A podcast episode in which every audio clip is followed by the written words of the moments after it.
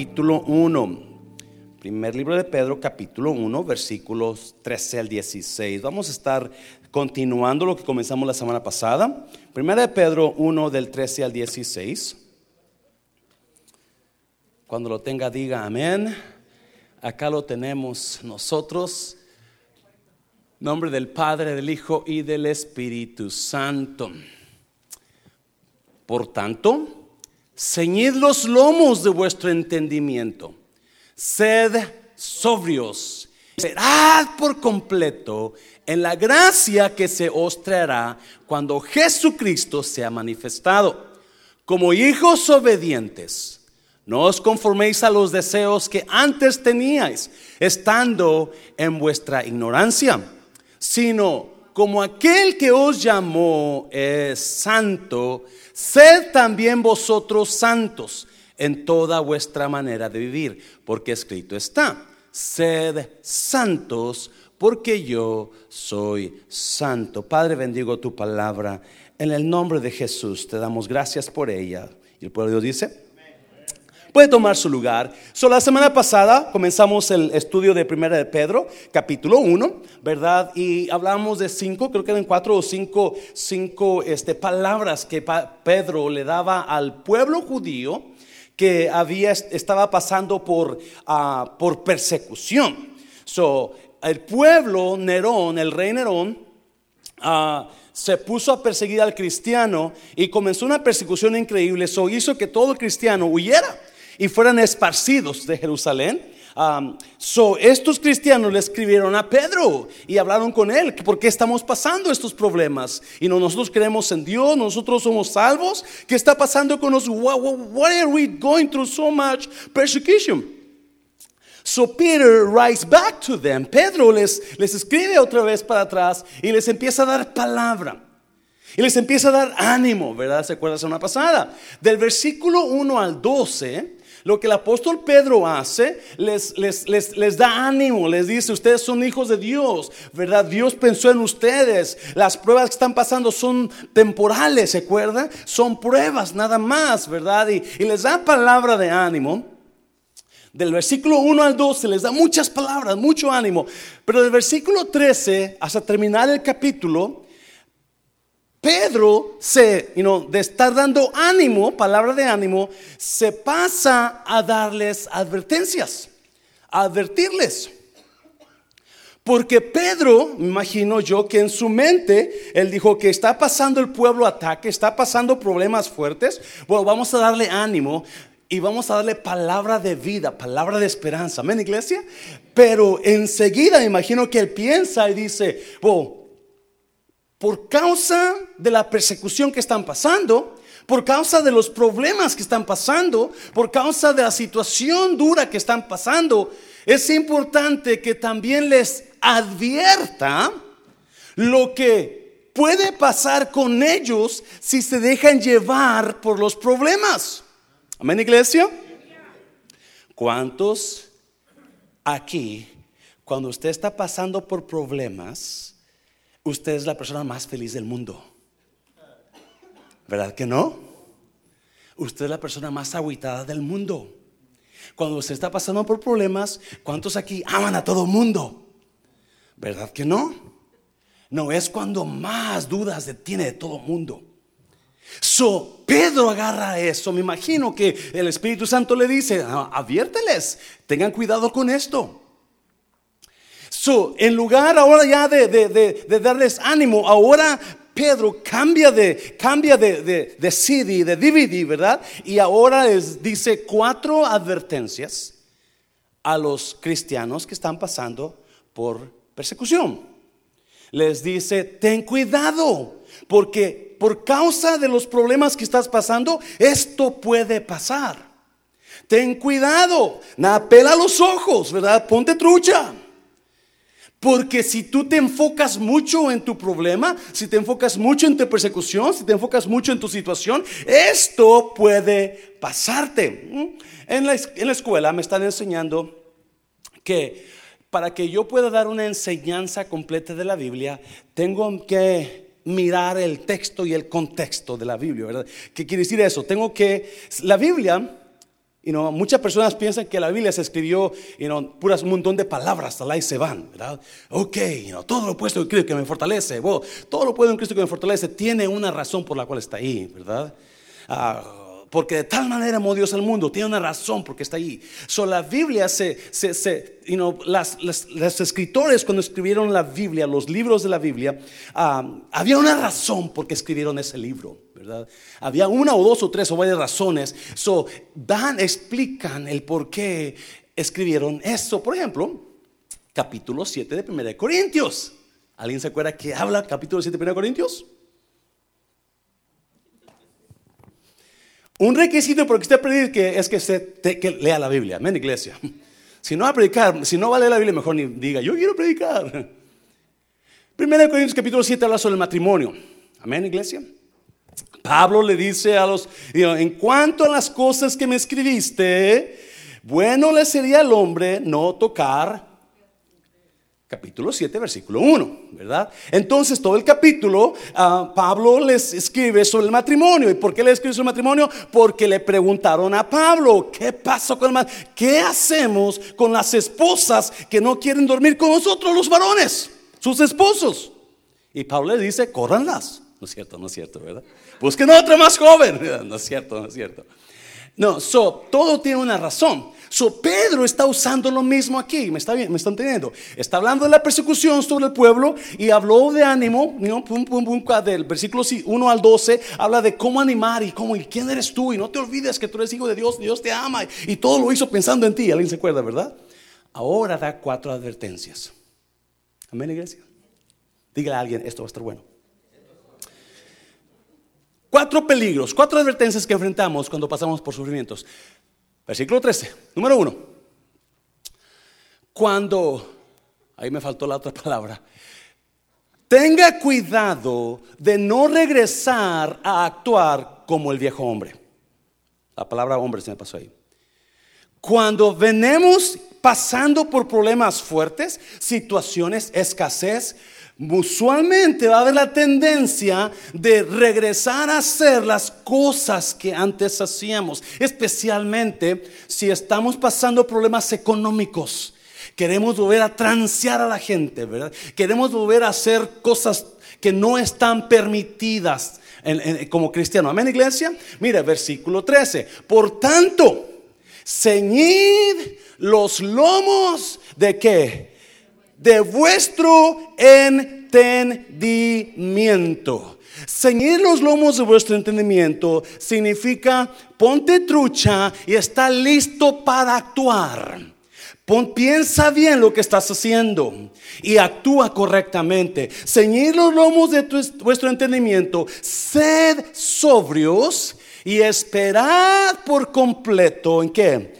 En la gracia que se os traerá cuando Jesucristo sea manifestado como hijos obedientes. No os conforméis a los deseos que que antes tenías estando en vuestra ignorancia, sino como aquel que os llamó es que es santo, sed también vosotros santos en cuanta. ¿Cuánto es toda? Toda vuestra manera de vivir, porque escrito está, sed santos, porque yo soy santos. So, Pedro les habla, no, no, no, no, dice, ahora yo sé que están pasando problemas, yo sé que hay escasez, yo sé que hay ese problema en el matrimonio o esa situación con ustedes. No, tengan cuidado ahora que ese problema, esa situación no te haga regresar al tiempo antiguo. Amén, iglesia. Don't you be doing the things that you used to do before you were, you were Christian. Don't you go back to do the same cambalachos. No vas a regresar a hacer las cosas que antes hacías, porque eso va a pasar, iglesia. Cuando pasamos por problemas fuertes, cuando pasamos especialmente otra vez, ¿verdad? Si hay en el matrimonio o en las finanzas Vamos a querer regresar a hacer las cosas de antes. Y versículo 14 dice, como hijos obedientes, no os conforméis a los deseos que antes tenías. No sigas haciendo, no regreses a hacer. Y, está dura la cosa, pero mantente cristiano. Amén, iglesia. Mantente cristiano. No comiences a actuar tontamente. No comiences a transear a la gente otra vez. Porque eso es lo que puede pasar, dice Pedro. Y, el versículo 13 dice, por tanto, ceñid los lomos de vuestro entendimiento, sed sobrios y esperad por completo en la gracia que se os traerá. En otra traducción dice que toda vuestra esperanza esté puesta en la gracia. Que toda vuestra esperanza esté puesta en la gracia de Jesucristo. No te enfoques en ese problema que ahora quieras desesperarte y huir de la gracia y hacer cosas que no debes. Porque eso va a pasar, eso va a venir, la tentación de hacer cosas, la tentación de, de, desviarte, la tentación. Y si usted sabe, muchas personas eso es lo que hacen. Se alejan de Cristo, se alejan de Dios y comienzan a hacer cosas que no deberían de hacer, porque se desesperaron. Poner toda vuestra esperanza. Esperad por completo en la gracia. No se desespere.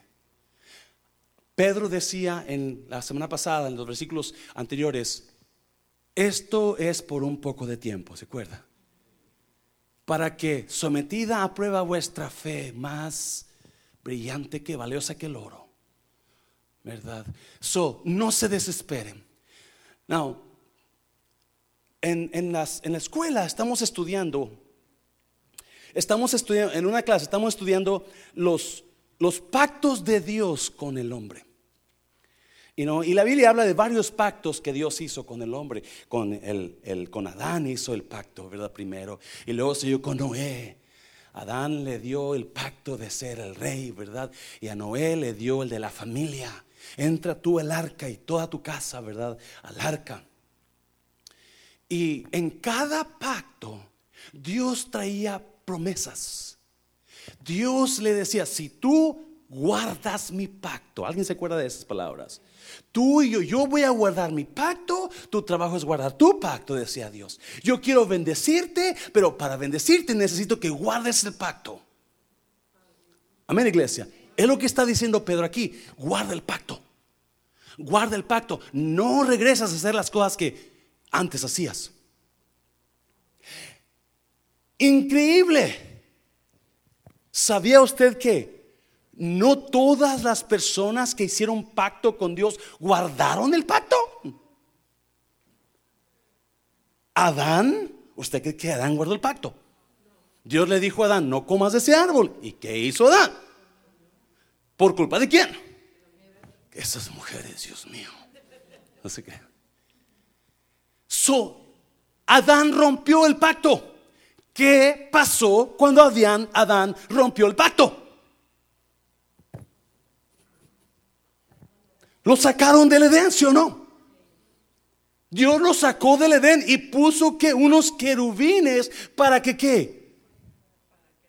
Cubrieran el Edén para que no entrara. El romper el pacto, el romper el pacto de Dios siempre va a traer consecuencias. El romper los pactos siempre va a traer consecuencias. Y déjeme decirle, siempre va a haber personas que van a romper pactos. Hay dos tipos de personas, los que guardan el pacto y los que rompen el pacto. Noé guardó el pacto Dios lo bendijo. Los ángeles que pecaron rompieron el pacto. ¿Qué pasó? Los aventaron del cielo. David guardó el pacto, Dios la exaltó.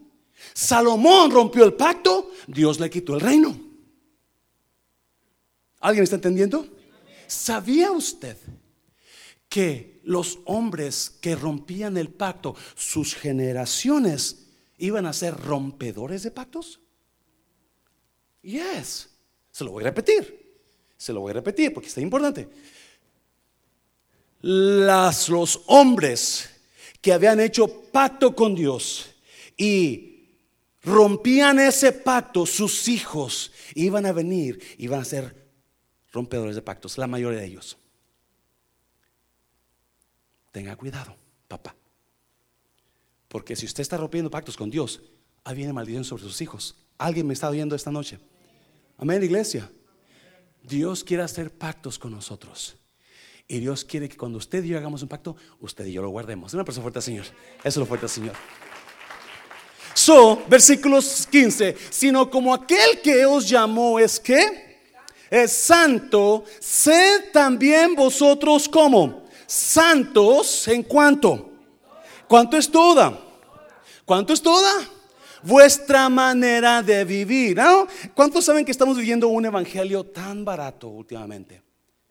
Todo es permitido en la iglesia. ¿Sabe usted eso?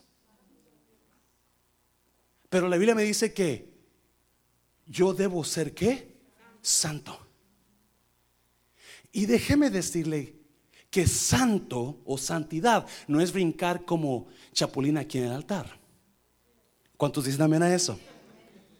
¿Cuántos han visto chapulines brincando y saliendo, salen peleando con el esposo o la esposa o el, hermano? Eso no es santidad. Amén, iglesia. Santidad no es hablar en lengua, ¿sabe usted de eso? Santidad no es predicar bonito. Santidad no es cantar bonito.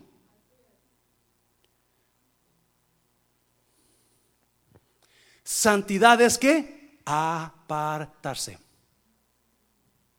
no hacer lo mismo que todo mundo hace. Búscalo.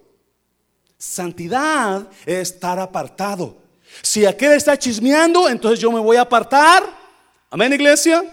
Yes. Si aquel anda haciendo esas cosas y yo estoy jugando con él, estoy juntándome con él, no, no, yo tengo que apartarme porque acuérdese, nosotros nos convertimos en lo que nos juntamos. Usted y yo nos convertimos y no con las, como las personas que nos juntamos. Su santidad es apartado. Y déjeme decirle, por favorcito, santidad no es predicar contra el pecado. Se lo voy a repetir otra vez. Santidad no es predicar contra el pecado. Y esos ah, borrachos van al infierno. Y esos ladrones van al infierno. Y esos... No, eso no es santidad. Porque muy probablemente, acuérdese, usted y yo miramos a los demás como nos vemos nosotros. So, si usted es un borracho, usted va a mirar a los demás como. Si usted es un infiel, usted va a pensar que su pareja también es infiel. Porque nosotros nos vemos, vemos a los demás como nos vemos nosotros. Su santidad no es predicar contra el pecado. Eh, y la gente tiene, tiene esta, esta creencia. No, cuando usted se enfoca en algo es cuando usted va a hacer esa cosa más.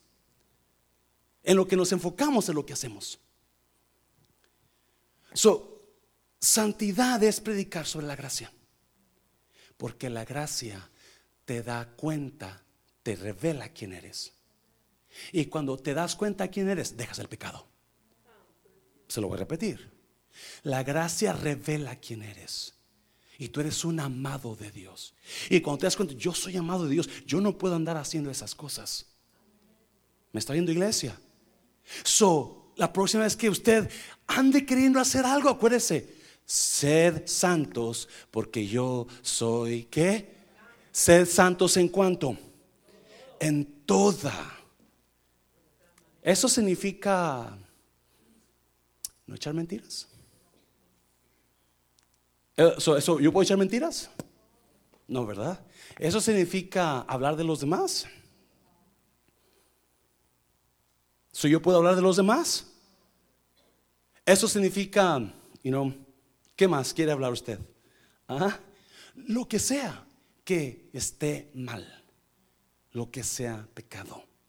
Sed santos porque yo soy santo. Usted y yo no podemos estar delante de un Dios que es santo. ¿Sabe usted eso? Porque Dios no soporta a Él.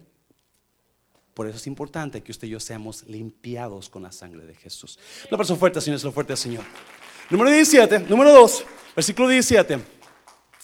Número 2, pensar que Dios tiene favoritos.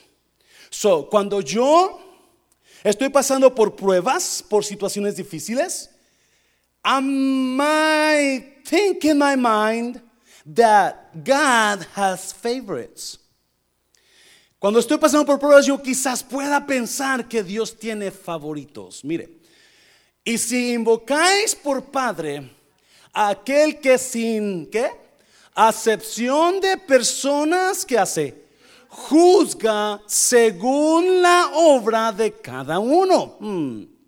Conducíos como en temor todo el tiempo. ¿Cuánto es todo el tiempo? Cada día cada mes, cada año, cada hora, cada minuto, todo el tiempo de vuestra. Peregrinación. Y si invocáis por Padre a aquel que sin acepción de personas juzga según la obra de cada uno. What is he saying? If you think God has favorites, you're wrong. Because he's going to judge you according to the things that you are doing. Si tú piensas que Dios tiene favoritos, te equivocas.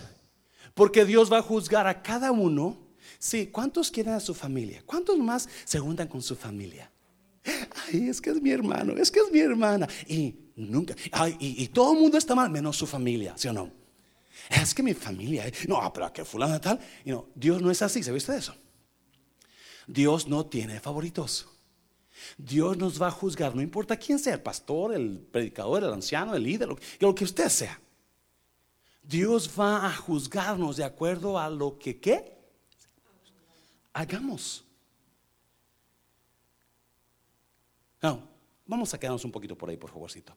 Sí, porque mucha gente piensa, escuche bien por favor, que usted puede hacer lo que usted le dé la gana y no haber consecuencias. Y está equivocado. Dios no tiene favoritos. Sí, hay gracia que nos perdona, pero hay consecuencia que nos alcanza. Se lo voy a repetir. Young people, please listen up. Everything wrong thing that you do will have consequences. They are going to give you detention at school. They're going to call you mom and dad. They're going to tell you, they're going to tell you mom and dad, sooner or later, everybody is going to find out what you're doing.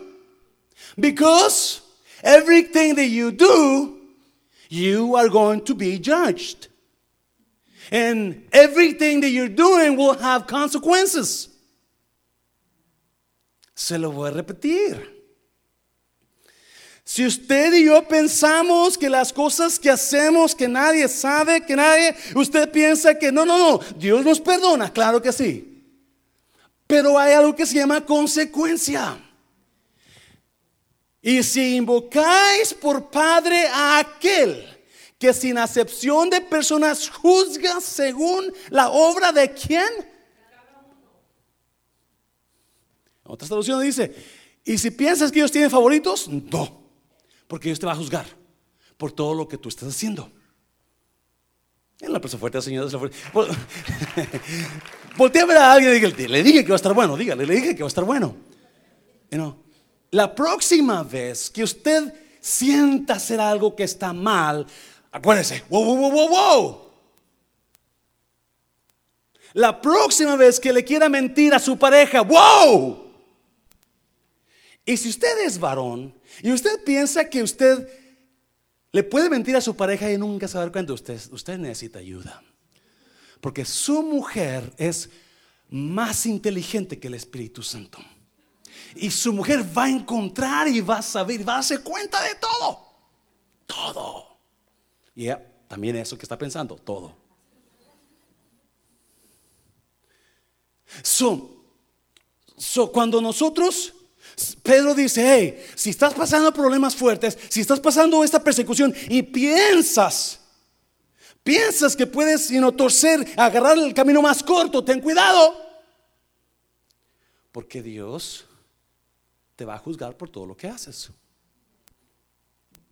Toda la obra que hagas va a tener un resultado. Va a tener sus consecuencias. Va a tener sus, sus problemas. Conducíos otra, solo de todo, porque es interesante este versículo. Y si invocáis por Padre a aquel que sin acepción de personas juzga según la obra de cada uno, conducíos en qué? ¿En qué? En temor todo el tiempo que estés aquí en la tierra. Amén, iglesia. Es muy importante. Porque yo sé que hemos predicado. Hay personas que van a decir, no, no, es que usted no tiene que tener miedo de Dios. Tiene que tener temor reverente como Dios. No, no, tenga temor de que le puede pasar algo. Amén, iglesia. Eso es lo que está diciendo. Tenga temor porque Dios puede traer juicio. Y gente no quiere escuchar eso. Porque es que la gracia, igual claro que sí, yo, yo creo en la gracia. Pero usted va a hacer cosas que no debe de hacer, puede traer juicio. You Hebreos capítulo que capítulo 11, creo que no sé si ese es, aquí lo apunté, es Hebreos capítulo capítulo 12, 5 y 6 y 7. Porque Dios al que ama castiga y azota aquel que tiene llamado por hijo. So, Pedro da, da, da, no te partes de Dios. La cosa está fuerte, y no, la cosa no está bien, la cosa está difícil, el horno está caliente. No te apartes, no huyas, no hagas las cosas tontas. Porque Dios no tiene favoritos, va a haber, va a haber juicio, va a haber consecuencia. Lo fuerte, Señor, lo fuerte, Señor, la iglesia, lo fuerte. Número tres. Número tres. So, ¿Qué más puede pasar? Olvidar cuánto me ama Dios. Y es una, es una de las cosas más, más comunes que pasan cuando estamos pasando por pruebas. Nos olvidamos que Dios nos ama, ¿sí no? Es que Dios no me quiere. Es que ya se olvidó de mí. Mira lo que me está pasando. ¿no? Nos olvidamos que Dios nos ama. Mire, versículo 18. Sabiendo que fuisteis rescatados de vuestra ¿qué? Vana manera de vivir, la cual recibisteis de vuestros padres no con cosas corruptibles como oro plata. So fuiste rescatados no con cosas corruptibles como oro plata, sino con la que sangre preciosa de Cristo, como de un cordero sin mancha y sin contaminación. Ya destinado, no, mire versículo 20, ya destinado desde antes de la fundación del mundo. ¿Están teniendo eso, verdad? Pero manifestado cuando Ahora, ¿por qué? Wow. Wow. Y mediante el cual creéis en Dios, quien le resucitó de los muertos y le ha dado gloria para que vuestra fe, y otra vez, ¿y qué más? Y esperanza. ¿Cuántos tienen su fe en Trump? ¿Cuántos tienen su esperanza en el pastor Mancera? Vamos a mirar un poquito el versículo 20. Ya destinado desde antes. Vamos a ver el 19. Sino con la sangre preciosa de Cristo, como de un cordero sin mancha y sin contamina. Fuisteis lavados, fuisteis rescatados de vuestra vana manera de vivir. ¿Qué es vana? Hueca, no hay nada esencial ahí, ¿verdad? No sirve. La vida sin Cristo no sirve. La vida sin Cristo está hueca. No como mi cabeza, pero una cabeza, una persona, una vida hueca, perdón. No, no hay nada ahí. No sirve, no hay ningún beneficio. So, Pedro dice, usted fue rescatado no con oro y plata, pero con la preciosa sangre de Jesucristo. ¿Por qué habla que fuimos rescatados con la sangre? ¿Mm? Porque es la que derramó en la cruz, ¿sí o no? Él derramó su sangre en la cruz del Calvario. Y la derramó para cumplir todo el plan que, Cristo, de, que Dios tenía. Acuérdese de Éxodo 12, cuando Dios le dice a los israelitas, vas a salir de Egipto, pero vas a celebrarme la Pascua. Esta noche a medianoche va a pasar el ángel de Jehová y va a matar a todo hijo varón o todo primogénito de Egipto. Si tú no quieres que la muerte llegue a tu casa, entonces sacrifica un cordero, ¿se acuerdan? Agarra de la sangre y en cada puerta embarra la sangre en la puerta para que cuando el ángel pase, él vea la sangre, el valor de la sangre, el poder de la sangre. Y cuando el ángel vea la sangre, va a pasar de largo y no haber muerte en esa casa. No, eso pasó miles de años antes de que Jesús viniera. Pedro dice que Jesús ya estaba destinado desde antes de la fundación del mundo. El plan ya estaba hecho. Desde que Dios, desde antes de qué? De la fundación de qué? So antes de Génesis 1, Dios ya había planeado el sacrificio de Cristo. ¿Alguien me está oyendo? Antes de que Dios dijera, sea la luz, Dios ya había planeado eso. Y pudo haber traído a Jesús con Adán. Enseguida que Adán pecó, pudo haber traído a Jesús. ¿eh? Que ya, eh, una vez que Adán pecó, ya ocupaba el mundo un, Salvador, ¿sí o no? Yes. Dios no lo hizo así.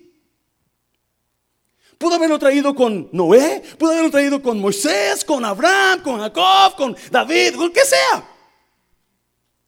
Pero eso es lo precioso que esperó todo este tiempo para traerlo para usted y para mí. Y eso es lo que Pedro está diciendo, hey, ustedes ya estaban destinados para esta salvación. no se olviden cuánto los ama Dios. La sangre preciosa de Cordero. La sangre es la señal que nosotros somos salvos. La sangre en nosotros es la señal.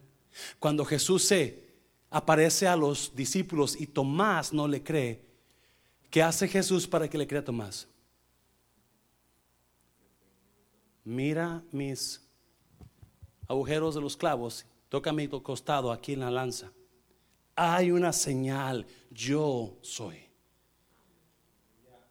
Cuenta una historia de que cuando había un, niño que no tenía padres, él vivía con, con su abuelita, era, era huérfano, él vivía con su abuelita y este, una noche se quemó su casa, el apartamento donde vivía. Ah, su abuelita quiso ir a rescatarlo porque estaba en el segundo piso y la abuelita no pudo, murió, quemada el niño estaba quemándose, se iba a quemar. Y de repente un hombre pasa y había un tubo que pasaba por, y no parece que era el drenaje o algo así. era un tubo que llegaba hasta el segundo piso donde estaba mucho. Y ese hombre empieza a subir con el aunque el tubo estaba súper caliente, quemándose desde el hombre, fue y agarró al niño y se lo baja por el tubo. el hombre sufrió quemaduras en las manos donde se iba agarrando con el tubo. Ah, lo llevan al hospital al niño, al hombre también. A las semanas hay, un, hay una reunión con el juez porque tienen que decidir qué hacer con ese niño. Como está huérfano, ya su abuelita murió, so, tienen que ponerlo con alguna familia que lo, que lo, que lo, que lo, que lo adopte. Entonces está el niño, está este, muchos del pueblo ahí y hay gente de los más ricos del pueblo, hay padrinos del niño, hay personas que quieren cuidar a este niño. Entonces los más ricos dicen, pues este, creo que este niño debe quedarse con nosotros porque nosotros tenemos la manera de cuidarlo y tenemos y otro dice, no, pues que yo soy su padrino y yo, entonces, y el juez está, está tratando de decir, ¿con quién se queda el niño? Y de repente entra un hombre desconocido a la corte y llega y pasa con el juez y le enseña las manos donde se quemó. El niño cuando ve al hombre corre y lo abraza. Y el Señor le dice, creo que en mí hay cicatrices de que yo fui el que lo salvé. Eso debe quedarse conmigo. El hecho de que él había salvado al niño le dio el derecho de quedarse con él. Trae las marcas de las quemaduras. Es lo mismo que Jesús. Él tiene las marcas de los clavos en sus manos. Él tiene las marcas de la lanza en su costado. Él derramó la sangre. La persona fuerte Señor, lo fuerte Señor.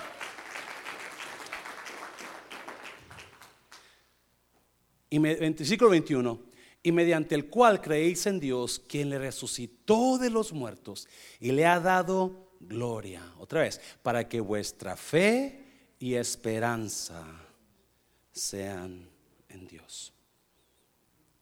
You know, yo sé que cuando estamos pasando por situaciones difíciles, a veces nuestra fe como que, ouch, ¿sí o no? Como que buscamos otras opciones y ya no a Dios. Nos afecta la situación que estamos pasando. Y a veces hasta nos olvidamos quiénes somos por la situación que estamos pasando. Y estamos dispuestos a tirar a la basura años y años en Cristo por algo que estamos pasando. Y ponemos nuestra esperanza en algo más o alguien más aparte de Cristo. Y Pedro dice, ten cuidado, que tu esperanza no la pongas en tu situación, que tu esperanza no la pongas en esa persona, o no la pongas en ese presidente o en, tu pareja. Pero tu esperanza debe estar puesta en Dios. Número cuatro, ya termino. ¿Qué más puede pasar? Pedro dice, puedes dejar de amar a los demás.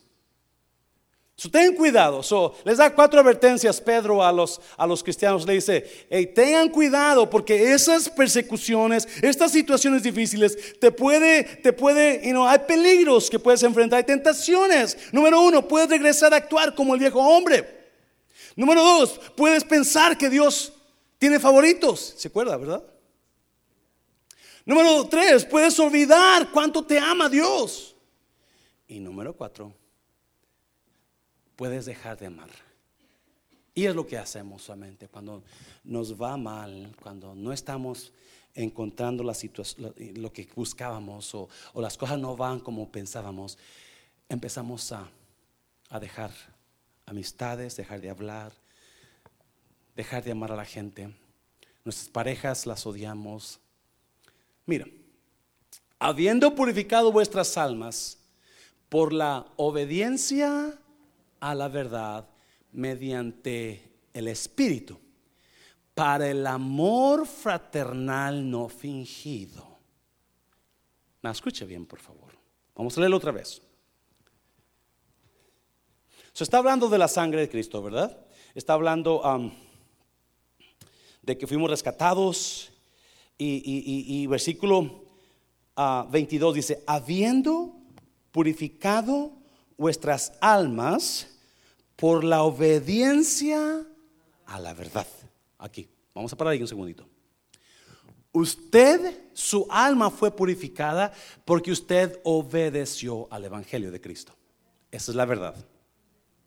So, habiendo purificado vuestras almas por la obediencia a la verdad, a Cristo, al Evangelio. Pero enseguida, enseguida dice, ¿para qué fueron purificadas nuestras almas? ¿Para qué? Para el amor fraternal. Fuimos purificados por la obediencia a la verdad por el Espíritu para el amor fraternal no fingido. So Pedro dice, hey, lo que estás pasando te puede hacer que tu amor por, las, por los demás mengüe se enfríe.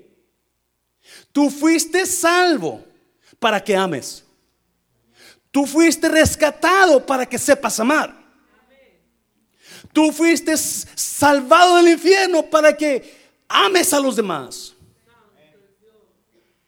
Escúcheme por favor. La razón número uno de todo conflicto en nosotros, de todo problema con nuestras parejas, de todo conflicto entre hermanos y hermanas, de todo problema es que no estamos amando. That is the truth. We are not loving each other. We don't love people. And I understand. ¿Cuántos? A ver, levante su mano. Si usted sabe que aquí en la iglesia hay alguien que habla de usted, levante su mano. Híjoles, mentirosos. Ok. Alguien aquí en la iglesia, usted no le cae muy bien. Más mentira. Gracias, hermana, ¿verdad? So, si usted sabe que alguien, cuando usted es esa persona, y usted sabe que usted, ella no le cae bien a usted, ni usted a ella, pero usted cuando la ve, usted la ama. ¿Verdad que sí? ¡Ay, hermanita! ¿Cómo la quiero? ¿Verdad que no?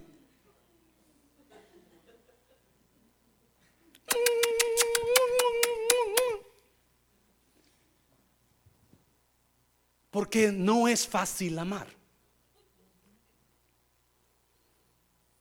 No es fácil amar. It is not easy to love other people, especially when these other people are, are our enemies. They don't like us. Oh, I don't like them.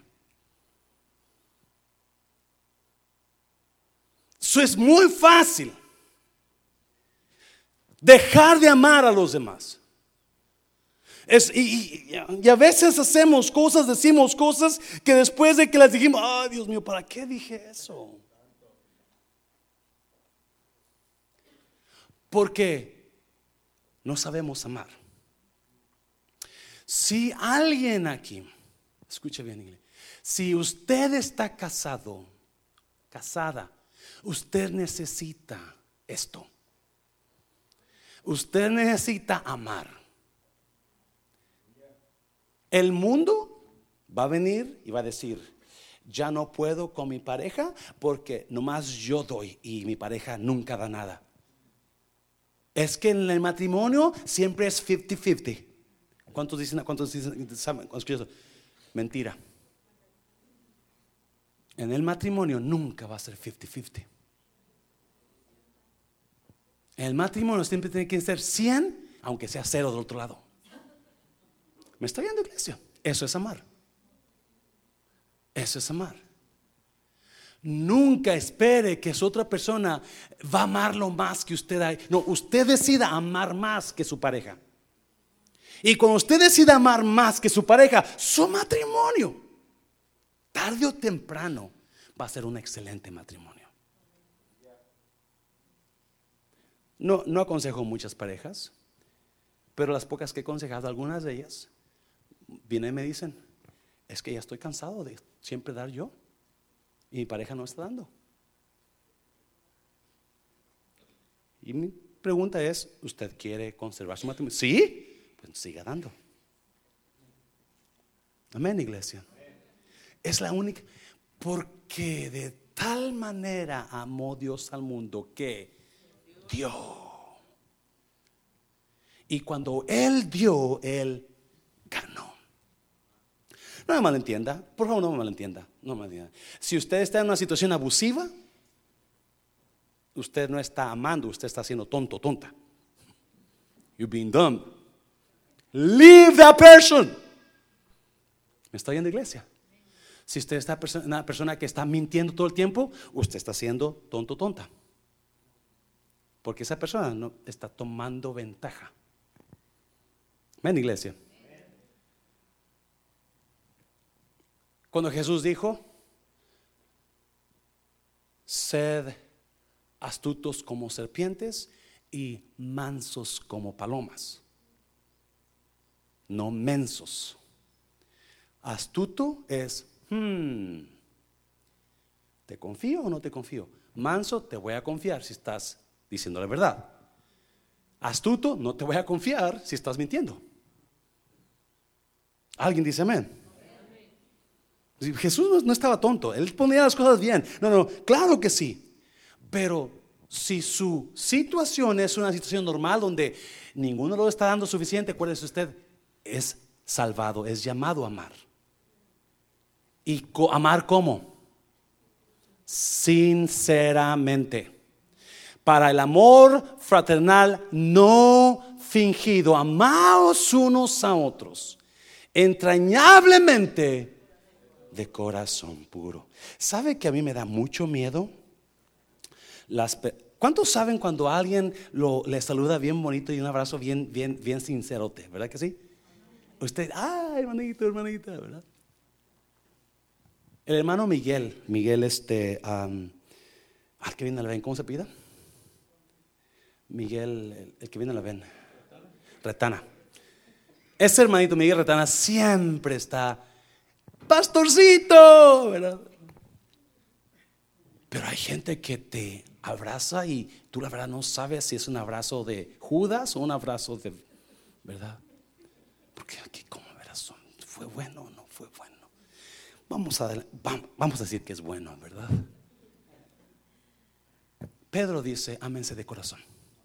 ¿Sí o no? Ame de corazón. No, para eso fue salvo usted. Versículo 23, siendo renacidos, no de simiente corruptible. Otra vez, 23, siendo qué? Renacidos. ¿Qué es renacido? No renegrido, ¿verdad? Renacido Usted volvió a nacer. ¿Usted estaba qué? Usted estaba muerto. Usted y yo estábamos como muertos. ¿Para qué quiere regresar otra vez a la muerte? Usted y yo fuimos renacidos. No de simiente corruptible, sino de incorruptible por la palabra de Dios que vive. Otra vez, no de simiente corruptible, sino de incorruptible. ¿Por qué? Por la palabra de quién? De Dios que qué? ¿Qué vive? ¿Qué es lo que vive? La palabra. Escuche bien, por favor. Todo lo que usted está escuchando esta noche está vivo. Y si usted la pone en práctica, esa palabra viva va a tener efecto en usted. Si usted la ignora, usted va a ser igual o peor. Por eso mucha gente nunca cambia. Porque no escuchan la palabra viva, no la toman, la hacen a un lado. Pero si usted la toma y la empieza, wow, mm, usted va a ser transformado. ¿Por qué? Porque esa palabra está viva. por eso, cuando veo que las, you yo, yo voy a la clase, y hay como unos, en una clase hay como unos 100, 100, jóvenes, 100 estudiantes, ¿verdad? Muchos de ellos, yo como ya soy pastor, yo estoy toda palabra que está hablando, estoy escribiendo, estoy poniendo atención porque quiero, quiero, quiero, quiero, quiero, porque yo sé lo que estoy pasando y yo sé que lo que él va a hablar me va a ayudar muchísimo. Pero muchos de ellos son jovencitos que están, ellos no saben si van a ser pastores, sus papás los mandaron, uh, sus papás son pastores y pues tienen que estar ahí, eso no les importa. So, están, están hablando ellos, están texteando, están pasando lo que ellos están pasando. Y todo lo que se dio ahí, lo echaron a la basura. Por eso le digo una cosa a usted. De verdad se lo digo. De verdad. No, no porque Escuche bien, cuando venga a la casa de Dios, siéntese y no se mueva hasta que termine la predicación. ¿Me está oyendo, iglesia? Si usted se mueve, ya perdió. Yo le aseguro, ya perdió.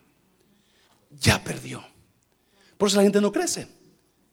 Porque están siempre están, están perdiendo mucho. Y cuando Dios está hablando, usted no, no, no, no, no pierda, no pierda. Y la gente dice, es que quiero ir a la escuela, pastor, y quiero estudiar más. Pero ¿Cómo va a estudiar más si aquí no, no pone atención? Yo no sé, estoy siendo muy duro, iglesia. Aquí es donde empieza. Una vez fui a una, una, una, a una You know, cuando se, una graduación de personas y, estaban unos hermanos que habían estado cristianos como 20 años en la iglesia y, uno de ellos dijo, es que en este año he aprendido más que estos 20 años en la iglesia. pues sí, pues nunca estaba en el servicio, siempre estaba fuera.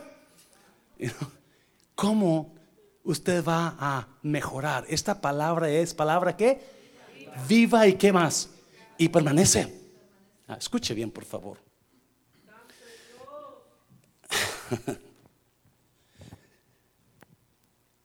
Escuche bien.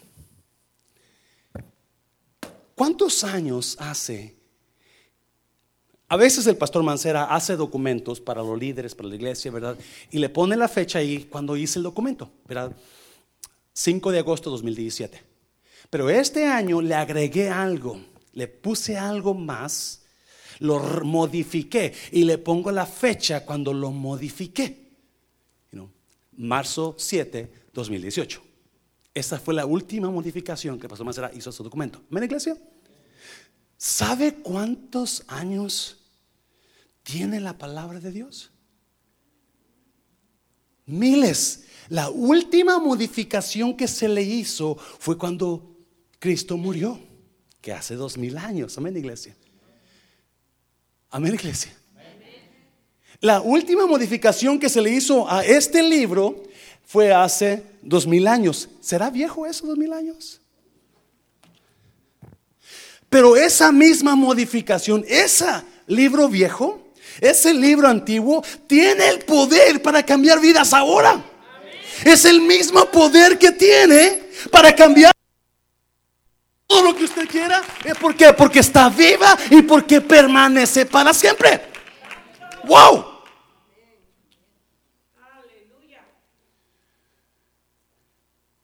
So, el escuchar. Pablo dice en Romanos 10, la fe viene por el oír y por el oír de la...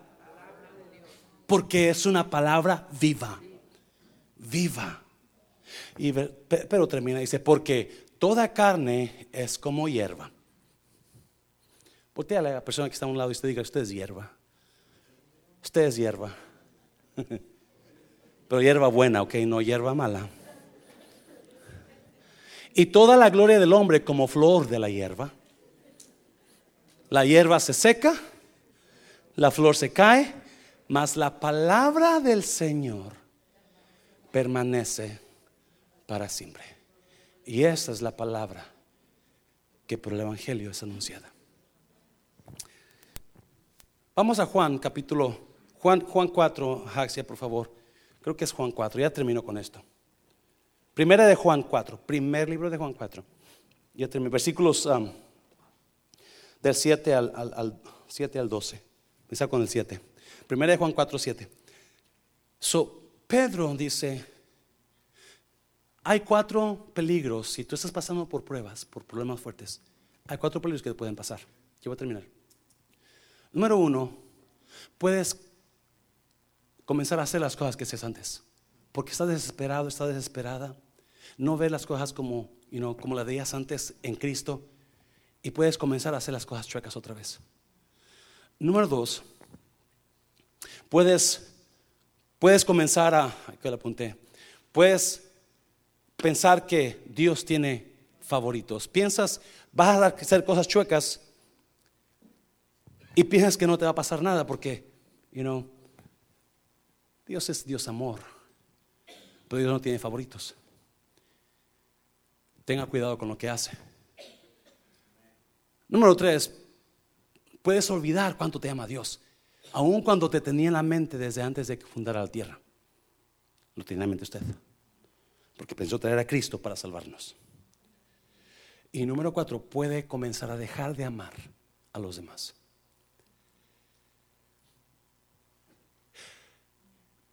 ¿Qué problema está pasando usted que ha afectado el amor a las demás personas? ¿Qué situación está pasando donde usted, su amor ya no es el mismo? Ya no los trata igual. Ya no es la misma relación con las personas. Tenga cuidado, porque usted y yo fuimos salvos para amar. No deje que ese problema o esa situación le quite el amor de usted. Usted como quiera ame. Pero pastor, mire cómo me... Usted ame. Usted ame. Mire, primero de Juan capítulo 4. Amados, amémonos, ¿qué? Unos a otros, porque el amor es de Dios. Todo aquel que ama es nacido de Dios y qué más? Y conoce a Dios. Are you loving? Are you still loving the people that you used to love before? Or your love has grown cold? ¿Usted sigue amando aún en esa situación, en ese problema? ¿O su amor ha disminuido? No deje que el dolor le robe el amor. There's no reason why you shouldn't love. No hay razón por la cual usted no deba seguir amando. Versículo 8. El que no ama no ha conocido a Dios. ¿Porque qué? Porque Dios es amor. No, escuche bien, por favor. Pastor, ¿esto incluye a mi pareja? Yes.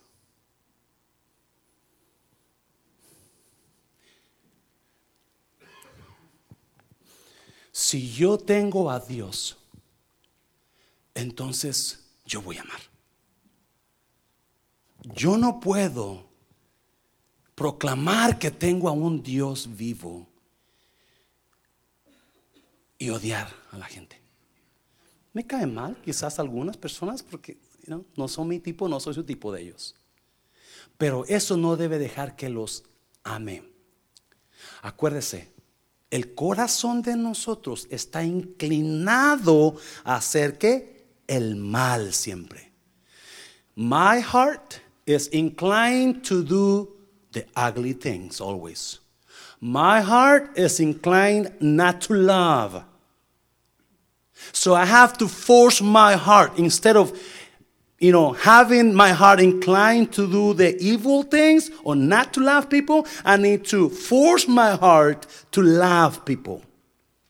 No es fácil amar, pero tengo que forzar a mi corazón a amar. I have to force my heart to love. It's not easy.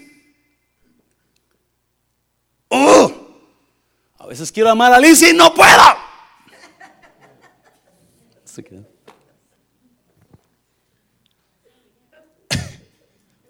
Pero porque yo tengo a Dios, por eso la amo. Porque yo tengo a Dios, por eso amo al que habla de mí. Porque yo tengo a Dios, tengo que amarlo. Porque Dios es amor. Versículo 9. En esto sé que se mostró el amor. En esto se mostró el amor de Dios para con nosotros. ¿En qué? En que Dios envió a su Hijo. Qué precioso. Cuando Dios mandó a Jesús, dijo, te amo. I'm giving you my son because I love you. Qué precioso. So, cuando usted y yo amamos, usted y yo mostramos a Dios al mundo. Mm. ¿Cuántos han escuchado ese comentario? Wow, qué grosera persona. Yo pensaba que era cristiana.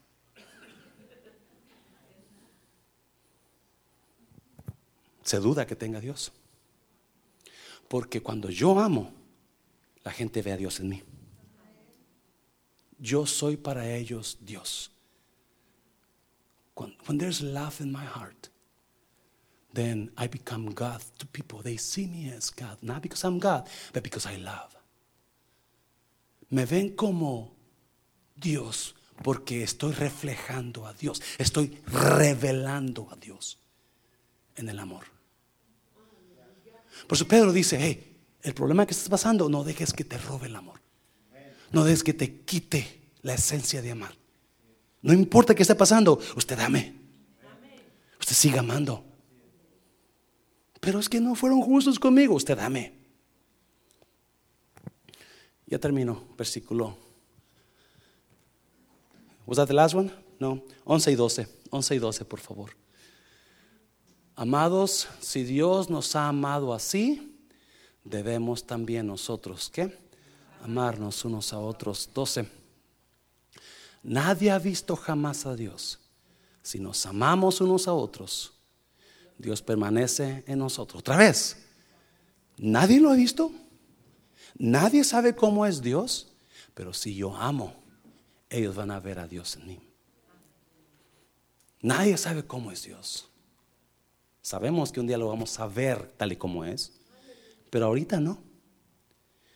Pero porque nadie sabe cómo es Dios, yo soy mandado a revelar a Dios cuando amo.